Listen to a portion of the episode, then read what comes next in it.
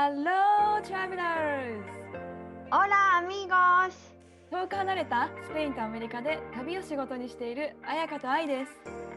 世界って広い私たちの当たり前って当たり前じゃない異文化、海外生活、国際結婚、ローカル旅。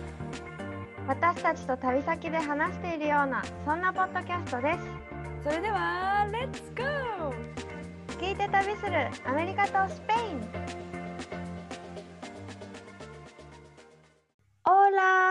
todos! Hola Ai! ¿Cómo estás? はい、彩香、元気ですよ。元気です元気そうだね元気、1週間ぶりだね。1週間に1回だけどいつももっと刻んで話してるから、うんすごく長く感じた本当に。なんか1週間でこんなに人っていろんな出来事が起きるんだね。もうなんかね、シェアしたいことがありすぎて、なんかもう本当待ち遠しいっていうこの日が。本当本当にそう。えだしさそう、まあ、今回のテーマにもつながるんだけど日本のさ欲してるテレビ番組とかある？あれ見たいみたいうなわ今まだ見れてないのは年末のガキツカガキツカをね見れてない。やっぱ YouTube でさアップされてもすぐに削除されるじゃんあーそうだよね。あと画面ちっちゃかったりとか。そうもう笑いたい。うん本当にあれまだ見れてないもん。ちょっと見れるとこあんのかな？うん。ガキつかね、うん。なんか私はなんかすごく今日本で流行っているらしい邦画？日本の映画、邦画で花束のなんだっけな？あ忘れちゃった。花束のような恋をしたみたいなやつ。なんかインスタでみんなが上げてるの見た。恋愛だよね。そう。菅そう菅正樹さっきそう。誰だっけ？有村架純。恋愛泣けるのかな？なんかうん。みんなが見てるからめちゃくちゃ流行ってるらしいと思ってあ気になると思ってそれを調べたら、その下の予告で出てきたやつの方が私は気になってうん。なんて そのタイトルが「ヤクザと家族」っていう 超パンチ効いてるわ。綾野剛がさヤクザ役でうん。主人公のがあってそのちょっと予告を見てたらなんかねなんでヤクザやってんの？っていう聞くシーンがあるわけね、うん。綾野剛に。で家族だからなっていう。もうそれ答え全部出て終わりじゃん。もうそれだよね そう。だってって感じそうこれを見てさそれなんかうないと見てたんだけど二人でクーってなって。うわしかも綾野剛っていうのがいいね。そうそうそう、うん。最近ね私たちの間でちょっとヤクザのドラマっていうか映画とかが流行ってるから 怖い。気になっちゃった。好。きだよね。でもねロバートも結構ヤクザ系とか侍とか、うん。ネットフリックスで侍ヒストリーのなんかわかる。エイジ・オブ・サムライみたいなやつ。そうそうそう、うん。あれ全部一気に見てたからね。日本の戦国時代の歴史を、うん、そうそうそう、うないもこれ見たいって言ってたや。やっぱ興味あるんだね。そういうの。ねえ、気になる。日本のテレビもいいけど、今日はアメリカとスペインうのん。テレビの話。うん。いやおもうねたくさんありますよ、もう。本当に。アメリカで放送されてる日本ではありえないテレビ番組とか、びっくりしたテレビ番組とか、何かある？はさなんか初めてアメリカに引っ越してきていや何これって思ったのがまずねあのちょっと軽いびっくりからいくと軽いびっくり。ね うん。なんかロバートの旦那のお母さんがよく見てたのが「シスター・ワイブス」っていうあの奥さんが4人いる人の話？アメリカ人だよ。聞いたことある？ないない。あ、一夫多妻制ってこと？そうそうでも法律的にはやっぱ違法だからうん。一人の人だけ結婚事実的事実、まあ、籍を入れていて他の人とは結婚とはしてないんだけど、あのーそお母さんが見ているシーズンはその人たちが全員同じうちに住んでるんだよね。え、待って待って。な何人？アメリカ人アメリカ人。多分ねユタ州かな？どっかその辺に住んでる人ででその人たちの人生を追ったドキュメンタリーなんだよね。えー、面白そう。成り立つんだ。そうなんかだからえっと月曜日はこの人とこの奥さんと一緒に寝る火曜日はこの奥さんと一緒に寝るとか 部屋をね旦那さんが多分行き来してるのよ。えでも奥さんたちはみんなそれを理解というかあ一緒に住んでるからね。なんかランクもあるの？レベルというかどの奥さんが1位とか。いや多分でも最初に結婚した人とかはあるだろうね。で一番新しい人とかはちょっとこう,、うんうんうん。どうなんだろう？あんまりその辺は。でもランク多分つけちゃったらさ喧嘩になるからさ、あそっか。そこは配慮するんだ。うん。ちゃんと平等に。え子供とかは？あめちゃめちゃいるよね。だから。何人ぐらいだったっけな？でもめちゃめちゃいるしみんな仲良しなんだよね。絶対嘘だ。そんなことありえるの？嘘。やらせとかもありそうだけどそれは結構あこんな世界あるんだみたいな面白いね驚いたかな、今は多分一緒に住んでないかもしれないけどあのロバートのママが見ているそのシーズンはみんな一緒に住むっていうなんかすごい。感じだったかな、まあ、これがタイトル教えて。シスシスターワイブス？シスターワイフ？あそうシスターワイフスなるほど。本当のシスターじゃないけど多うんうんうん分シスターみたいな感じ、うん。感じかな。なんか結構アメリカそのリアリティショーがわうん。ありえないって思うことが多くてびっくりしたこと。うん。で次 多分日本でも今日本バージョンがやってるけどあのバッチェラーって知ってる？あ知ってる。あの選ぶやつだよね。一人の人を。そう多分、うん。なんだ男性1人に対して30人の女性が来て、うんうん。うん。で1人の結婚相手を見つけるみたいな、うん。でその逆もやるんだけどでも私本当これ見た時もこのやり方がびっくりだったというか56年前かな初めて見た時。うんうん。でもやっぱ日本と違うのがもう初日からめちゃめちゃ濃厚なこうキスとかがやっぱハローみたいな自己紹介して座ってんのにチューし始めたりとか。うん。で最後は3人残って3人とスイートルームに行けるんだよね。なんていうのうん。順番に、うん。だからそういう関係を持てるみたいな3人と。で最後を選ぶところまで持っていくのがうん。日本のバチェラーもちょっと見たけどうわやっぱりレなんだろう。レレベルが違うというかその関係の、うん。うんうんあびっくりしたかもしれない、ね。日本のバチェラーあんまり見たことない。っていうかアメリカのもアメリカの全然見たことないけど、これさぼこの番組が終わった後とかってさ本当に続いてるの？このあ選ばれた人。結婚して子供生まれた人もいる。あ全員じゃないよもちろん、うん。もちろんもちろんすごい。ねなんか日本のは全員分かれてるみたいな。あそうか。でうんだからすごいやらせ感がさすごい感じていたけど。あでもやらせもあるあるある気がするけどちゃんと結婚してる人もいたかな。すごい。えバチェラーってことは大金持ちなんだよね。あううんなんかあねアメリカのバチェラー選ばれるのは大金持ちって感じじゃない人もいる全然。イケメン。でもイケメン。そう。あーなるほど。イケメンだし美女だし。うんって感じかな？それがまあちょっと恋愛ドキュメンタリーでびっくりしてでさらに、うん。ごめんもうどんどん出てきちゃうんですけどうんびっくりしたのがその何？ネイケッデイティングっていううん。裸のデートショーみたいなのがあってなんか無人島かな？うん。なんか島で知ってる？これねうないに聞いたらうないもスペインでアダムとイブだったかなっていうタイトルで 一緒じゃんもう。そうあるみたいな言ってた。男女が初めましてであれだよね。裸でデートするみたいな。そうそう。私なんか生活島で生活するって言ってたけど。すうん。ごい一緒。やっぱあるんだね。そうそれびっくえ絶対ありえない。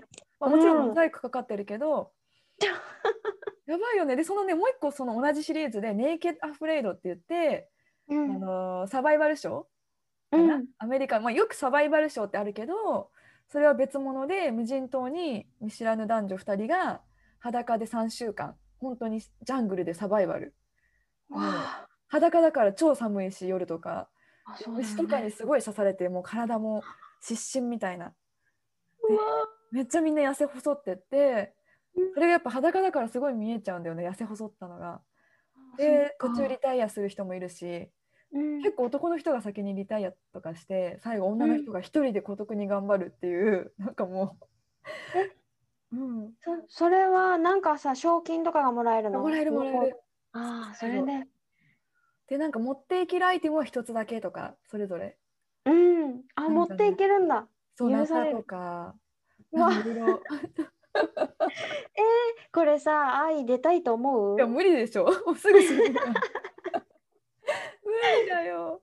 ていや私も無理だ。その辺が結構びっくりしたやつ？うんうん。えスペインはどうかな？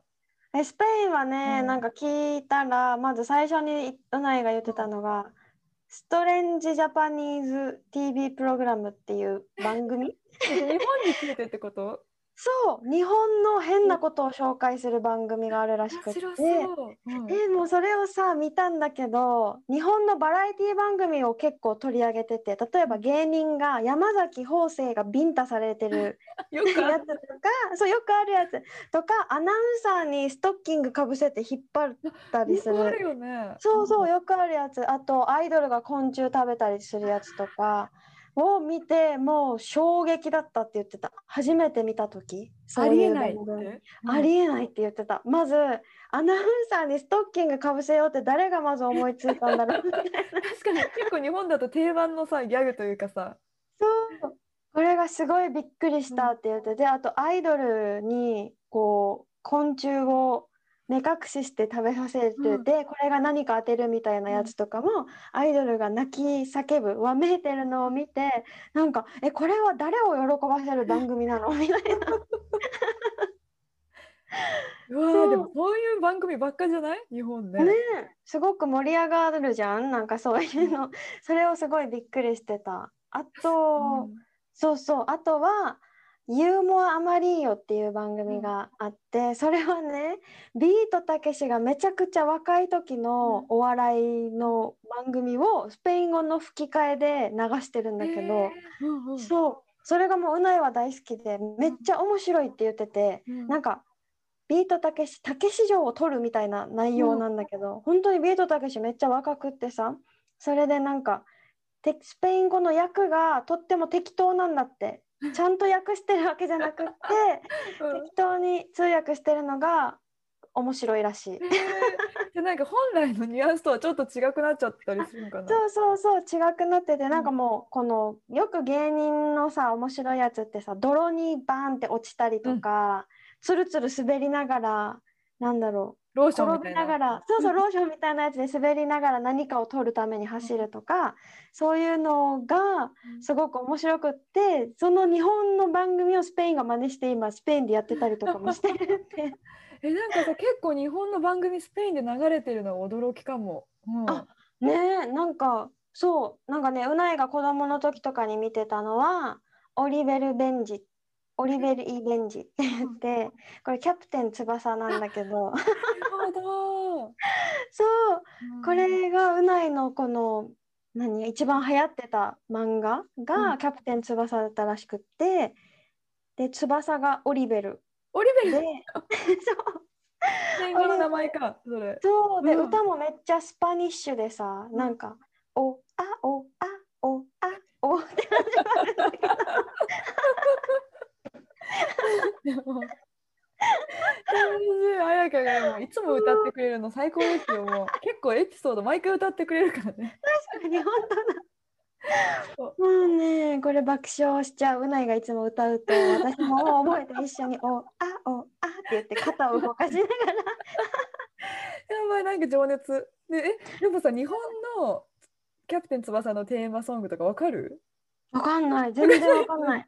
てかまず翼しか知らなかったししとの登場人物も。あそうだよね。私もよくわかんない。あのそうだボールがね変形してゴールまで行くあのシーンぐらいしか そうそうそう。わからないというか。そう。なんかうないも言ってたもん。キャプテン翼このオリベリー・ベンジを見ると、このゴールまでなどんなことでも起こりうるって言ってた。長いから。人生の教訓だね。もう。素晴らしい確かに。えでもさなんだっけ日本のテレビ番組じゃないアニメとかもスペインで結構有名というか人気なのかね、じゃあ。うんみたい。やってるみたい。キャプテン翼もそうだけどあとポケモン、あポケモン。ちょっと。なんか同じ感じでうちもロバートとポケモンソングを対抗して歌ったりするかも。何？なんかアメリカのそのポケモンソングはなんかガタケチャモンポケモンって言って終わるんだけど。でもなんかね歌とかも全然違うしあのサトシは英語ではアッシュとかなんか。うわイケメン。スペイン語の名前？えわからん。これ聞いてないや。なんだろでも名前違うだろうねそこもう。ね、うん。うん違うと思う。でもしんちゃんとかはあクレヨンしんちゃん？そうそうそうしんちゃんとかは好き。でもしんちゃんじゃなくてしんちゃんだったかな。なんか言い方がちょっと違う。でもさ日本のおじいちゃんとかもそう言いそうじゃない？発音ちょっとねさもう一個あったの思い出したんだけどうん。なんかサウスパークっていうアメリカのあわわかる。かる？あのなんかすごい落書きみたいな絵だよね。そう なんか切り絵みたいなしかも二頭身のさ、うん小学生か中学生かわかんないけど丸っこいやつ見たことある、うん。あるあるある。結構強烈パンチが効いてない？本当ですよなんか多分あのコメディでアニメだから可愛らしくね一見見えるんだけどうん。本当それとは裏腹になんかもう何政治的批判のエピソードとかさ、うん。なんか人種差別の話とかさなんていううの、んうん。本当にそのキャラクターたちがみんな差別用語とか差別をお互いしてるなんか過激なことをジョークにしているここまで言っていいの？みたいなみあの見たことあるんだよね。うんうん。あれびっくりだよね。びっくりで日本のこともそのエピソードが結構やったりしててへえで。その時はさ捕鯨の話を見たのかな私クジラのね。うん結構やっぱ世界的にも問題になっててセンシティブなことだけど、うんうん。それをもう過激にジョークというか日本人をかなり批判しているジョークをしてるエピソードででうん。結構衝撃というかこれ流しちゃっていいのみたいなえー、でもちょっと気になるね。うんこの違うアメリカ目線から見た捕鯨の話。いやもう海とか血だらけだったよねもう日本人が。ちょっとね本当にちょっとアメリカ人視点の過激な日本の捉え方をサウスパーク見てほしいかも。うんーうんうん。うんハウスパークはでも確かに、ね、高校ぐらいの時に見て衝撃受けたのを覚えてる。え日本で見たのそれ？いや、あ、でもね、私この U、なんだろう、お家で、なんていうんだっけ、OCN を撮ってて、OCN ってあの番組の名前？何？なんかいっぱいチャンネルが映るやつ、うんなんだろう。それの中にアメリカの番組がいっぱい入ってるチャンネルがあって、その中で見た。そうなんだ。うん。過激すぎて多分中国とかで放送禁止とか確かそんな感じだった気があ、する。そう。うんへえ、でもすごいなんかびっくりしたの覚えてる、このそうだよね内容。うん。じゃあ、おすすめのうんドラマとか映画でもいいけど、ある？アメリカの？おすすめはあのまたドキュメンタリーなんですけどすいません。うん。うんうん。あの90 Days Fiance っていう90日のあの花嫁かな？日本語タイトルでうん聞い。たことあるかな？ない。なんか多分結構さこのポッドキャスト聞いてくださる方って国際結婚とか文化に興味がある人が多いと思うんだけどそれはアメリカ人といろんな国の人が国際結婚するまでのストーリーをドキュメンタリーにしたものでえー、面白そう。だよねなんか国際結婚してる私たちからしたらさ結構こう共感する部分とかもあってうん。もうアメリカに来るまでにフィアンセビザっていうのがあるんだけどでアメリカに来て3ヶ月以内に結婚しなきゃいけないのねそのビザって。あ、そうなんだ。それまでのこうドラマっていうのかなビザ目的なんじゃないかとか文化の違いとか 言語の違いとか両親との関わりとか葛藤とか。うわ、めっちゃ気になる。多分 YouTube でもちらっと出てると思うから、うん。そう1990 90 Days Fiance っていうのが、うん。私もこっち来て1年目でめちゃめちゃ見てたかな。そう。で結構なんかロシア人の人とアプリで出会ってでいそのメール1通いくらとかなのにもうなんか何百万もこうお金をかけてそのアプリでこうなんていうのメールだけのやり取りをしててでも結婚しようってなってこういざその人がロシアに会いに行くんだけどすっぽかされてでなんていうんだろう全部騙されてた話とかもあるし。なんかやらせの部分もありそうだけど結構ああるあるな話があるのかなみたいな。うーん、でも結婚するまでの話ってこと？そうあでも結婚した後もある After 19 days とか。結構いろなんなシリーズがある、うん、日本もさ、あるよね、似たような番組。えー、なんてやつかな。なんだっけな、さよならプロポーズみたいな。えー、知らない。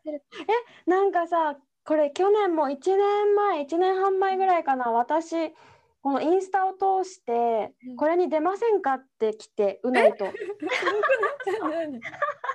何もう受けるよね。なんかうん審査にちょっと入れたいんですけどみたいな連絡が来て、うん。えでうないに聞いたら「えいいじゃんやろうやろう」みたいな感じになってで番組のコンセプトを聞いたらなんか長く付き合ってるけど結婚してないカップルを対象にうん。なんか旅行に行ってもらうらしくって、うん旅行に行ってそこで結婚するかしないかを最終日に決めないといけなくって。人生のめちゃめちゃでかい決断を。そうそれで結婚しないんだったら別れないといけないみたいな。そう話？うん。そう。でなんかメキシコに次め次のエピソードがメキシコでなんかパートナーさんがスペイン人ってことはスペイン語が話せるからこうメキシコでもいろいろ面白いことが起きるんじゃないかみたいな感じで、旅費も全部うちこたちたちが出すのでみたいな感じでさ、うん。切ってもう私たちノリノリで行こう行こうみたいな感じだったんだけど、うないが日本語が全く喋れないから、それはダメだってなって。これはダメなの？なんで？そう、ダメなんだって。日本語が喋れないとダメってなって、結局なしになったんだけどそれもなんか結婚をするかしないかする前のある意味エピソードみたいなのそうだよもそうそうそう 出てほしかった見たかった。いやウケるよね出てたらもう爆笑だっただろうね、きっといやーそんな番組あるんだね。え、そうそう最終日にさ結婚するかしないか決めなきゃいけないじゃない？うん結局するんだろうけどさ、なんかすごいうん決断をそのしなきゃいけないよね。その旅の中で。ほんとほんとだからそれがさやらせなのかもわかんないけどなんか結局出てないからねどうだったんかわからんけど、本当に自分たちで決めてもらっていいんでみたいな感じだったえーそうそうそうちょっとまたチャンスがね巡ってくるかも。何か本当にね。そうそうなるほどね。えうんなんかもう一個あって、うんなんかアメリカじゃないんだけど、なんかブラックミラーってネットフリックスに知ってる？わかるあれすごいなんか考えさせられるよめちゃねめちゃ考えされる。なんか世の中にこれから起こりそうなことをこう描いてる。まあ1話完結型だからすごい見やすいじゃん。うん。うんなんかその中で見たかな？シーズン3の1話目のランク社会っていうやつで。うん。なんか日常の行動がみんなにこう SNS で評価される世界のやつなんだけど見たかな？あこうスライドして何か送るやつ？そう。なんあ見かこうポイント制なんだよね。みんな常にスマホを持っててあこの人にいいことしてもらった。じゃあポイント1個ってやったらスターが増えるんだよね、うんでカフェの店員さんとか近所の住人とかタクシーの運転手とかもう生活に関わる全ての人から評価評価されるんだよね。日日常の中で。見た。で見た？めちゃめちゃ考えさせられるよね、なんか。なんかリアルと思った。そう。なんか今てかなりつつあるよねって思ったもん。ねでそのエピソードの中ではポイントが高いと飛行機も優先的にの乗れたりとかさなえんかうん住宅も格安で買えたりとか高得点の人しか入れないゾーンとかみんなが優しくしてくれるとか、でなんかこうなんだっけ目にさコンタクトみたいなのがついててこうその人の目を見るとその人が何点かっていうのが分かる。そうそうなんだよねうんうんうんマジでこれさある意味ちょっと今の世界になりつつ本当にあるよね。うん、あれすごい考えさせられたし、なんか「いいね」をさうん。簡単にできるさねインスタでもフェイスブックでも、それと感覚が似てる「いや。いいね」を取り消すことも簡単だしなんていうの？ブロックとかも。フォローすごい似てる。とかねそうそうそう、これ見たのが多分34年前だったけど、うん。今の方がよりリアルというかこの内容が。あの時よりも SNS がめちゃめちゃ浸透しててみんながこうフォロワーフォロワーってなってるからもう一回見たらもう一回なんかまた違う視点で見れそう。あー確かに。ブラックミラーシーズン3の1話ぜひ見てみてほしいです。うんうんうん。私もおすすめそれ。えー、綾香ある？おすすめの。スペインのだよね、うん前も多分言ったと思うけどラカサデパペルえっとねなんだっけ？ペーパーハウスだ。ペーパーハウス。見ましたようん。全部。見たもう私ねこれ。今まで見たドラマの中で一番面白いと思ってる。いや面白かった。一気見したもん 本当に。もうほんと大好きこの教授っていうね天才が完全犯罪と強盗を成し遂げるっていう話なんだけど、なんかこの教授がひ率いるお尋ね者たちがこうどう強盗をするにあたって血を流さないで強盗を成し遂げるっていう理念を掲げててなんか強盗を応援したくなるドラマというか。そう。でなんかアイディアもさ銀行から盗んでるわけじゃないから誰かのお金を盗んでるわけじゃないから悪くないみたいな考え方とかもあとなんかすぐに歌ったり踊ったりするところとかもそれを初めて見た時私まだスペインにいなくってこんなことあるって思ったけど スペイン来てみてあでも結構みんなすぐに踊り出すなって思うから逆にね。そうすごくねわかるって思ったのとなんかさうん。身元がバレないようにみんな登場人物がさいろんな国の都市の名前をつけて呼び合うさそうね東京ね。そうそうそうそう。東京とかリオとかって呼んでてそれが私たちの中でわあめちゃくちゃクールじゃうんクんって。なってールクール。うん。ね。で私とうないもコードネームをつけようっていうことで。ね気になる。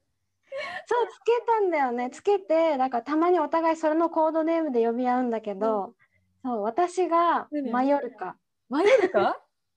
どこマヨルカってマヨルカ島あそうそうそうマヨルカ島から取ってうないは博多。博多島まさかの。でもちょっとしっくりきちゃっ博多。そうそれでうん。今回ちょっとうないと私でロバートとアイの名前も考えたんだ勝た手に。嬉しい。なんだろう。うん。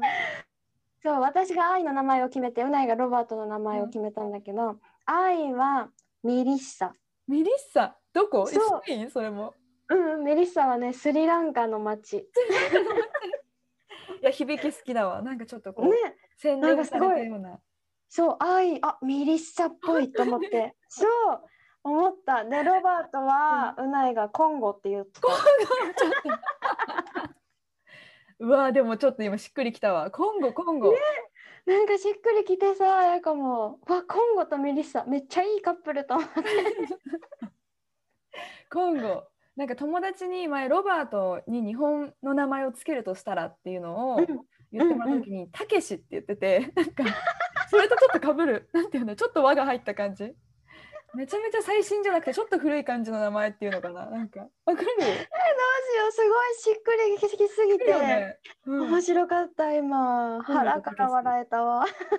ありがとう。ちょっとこれ見えた。ちょっとなんか嬉しい。私。あー面白い。でも私もうないにさ日本人の名前をつけるとしたら、うん。なんて呼ばれたいって聞いたことがあってうん。ちょっと話ずれるけど、うん。そしたらしんちゃんって言ってた クレヨンしんちゃんじゃんもう。そうしんちゃんって呼ばれたいらしい。しんちゃんね しんちゃん。そう。言ってたよちょっと笑っちゃった。え確かに。えあやかはスペインの名前つけるとしたらとかあった、ー、スペインの名前つけるとしたらなんだろう。スペイン語の名前ってことよね。そうそうそう。何かな？ロラとか？ローラ。あローラってスペインの名前なんだ。かわいいなでもロね。ロラ。全然発音できない。ローラ？そうかな。アイはある？ English name とか。えないない。 English name ってなんかよくわかんないかな。ないな。なんかアイって言うとやっぱ何？アイ？名前なのそれうんみたいな。よく言われるからあった方がいいんだろうなって思うんだけど。で一回スターバックスでまあ AI にちなんでエイミーって言ってみたのでも自分でしっくりこなさすぎてあの注文エイミーだよってなんか言われた時になんか恥ずかしくなっちゃったっていうか こっぱずかしくなってもう使ってないな。本当あーでも名前言うもんね注文するときにね。そうそうそう。うんオーダーフォー私も。アイみたいな。う。んあるある。うん。ミリッサって言ってよ今度から。そしたら。ミスターオッケー。うん。えスペルは？って言われて止まっちゃうよね。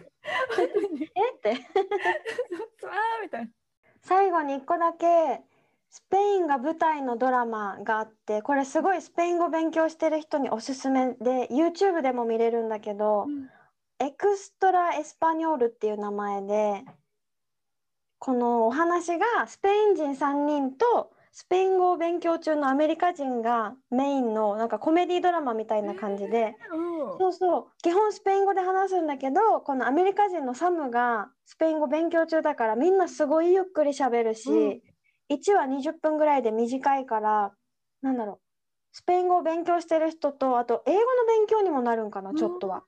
えそうそう。パーフェクトじゃんそれね。そんなテレビそう。番組あるんだね、うん。そう。なんか多分ねスペイン語を勉強してるアメリカ人のためなのかな？って思う、この番組。えー。でもね人種関係なくさね勉強してる人だったらめちゃめちゃ役立ちそう、うん、そうそうそう。すごく喋るのがゆっくりなのと、うん。やっぱ日常会話がボンボン出てくるからおすすめ。エクストラエスパニョールっていう。エストラエスパロン。えあやかもこれで勉強したりしてる？あ見てる見てる、うん。なんか同じの何回も見たりして、うん。こう覚えるセンテンスで覚えたりとかってしてる。結構使える本当に、へえ素敵。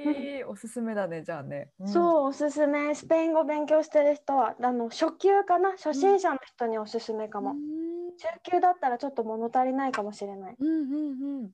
いろんなテレビ番組とかドラマとか今日紹介したけど全部載せようか概要欄あのそうだね。タイトル載せておくのでね気になったものがあったらぜひぜひこの、うん。ねコロナ期間に見る時間がねいつもあるかもしれないんでね見てほしいかも、うん。うん、本当ぜひ見てほしいです。もうラカサレパペルペーパーハウス本当に見てほしい。い。や面白い。一気見しちゃう一気見しちゃう。本当幼稚園だけど一気見しちゃう、そう見てほしい。そして自分のコードネームをもしつけた人がいたら教えてほしい。ねそれシェアしていただきたいね、うん、私はあれかなやっぱブラックミラーの SNS、ランク社会うんがちょっと見てもらうといろいろ考えさせられるかもしれない。うん。そうだねうん。ミックスです。それじゃあ私たちに質問やリクエストがありましたらインスタに直接メッセージかあとはメール送ってもらっても OK です。あと今日の話の私のコードネームはこれにしました。でもいいし。そうだね。ブ。ラそうブラックミラーの感想でもいいのでインスタのアカウント愛がサンディエゴで私が旅熱。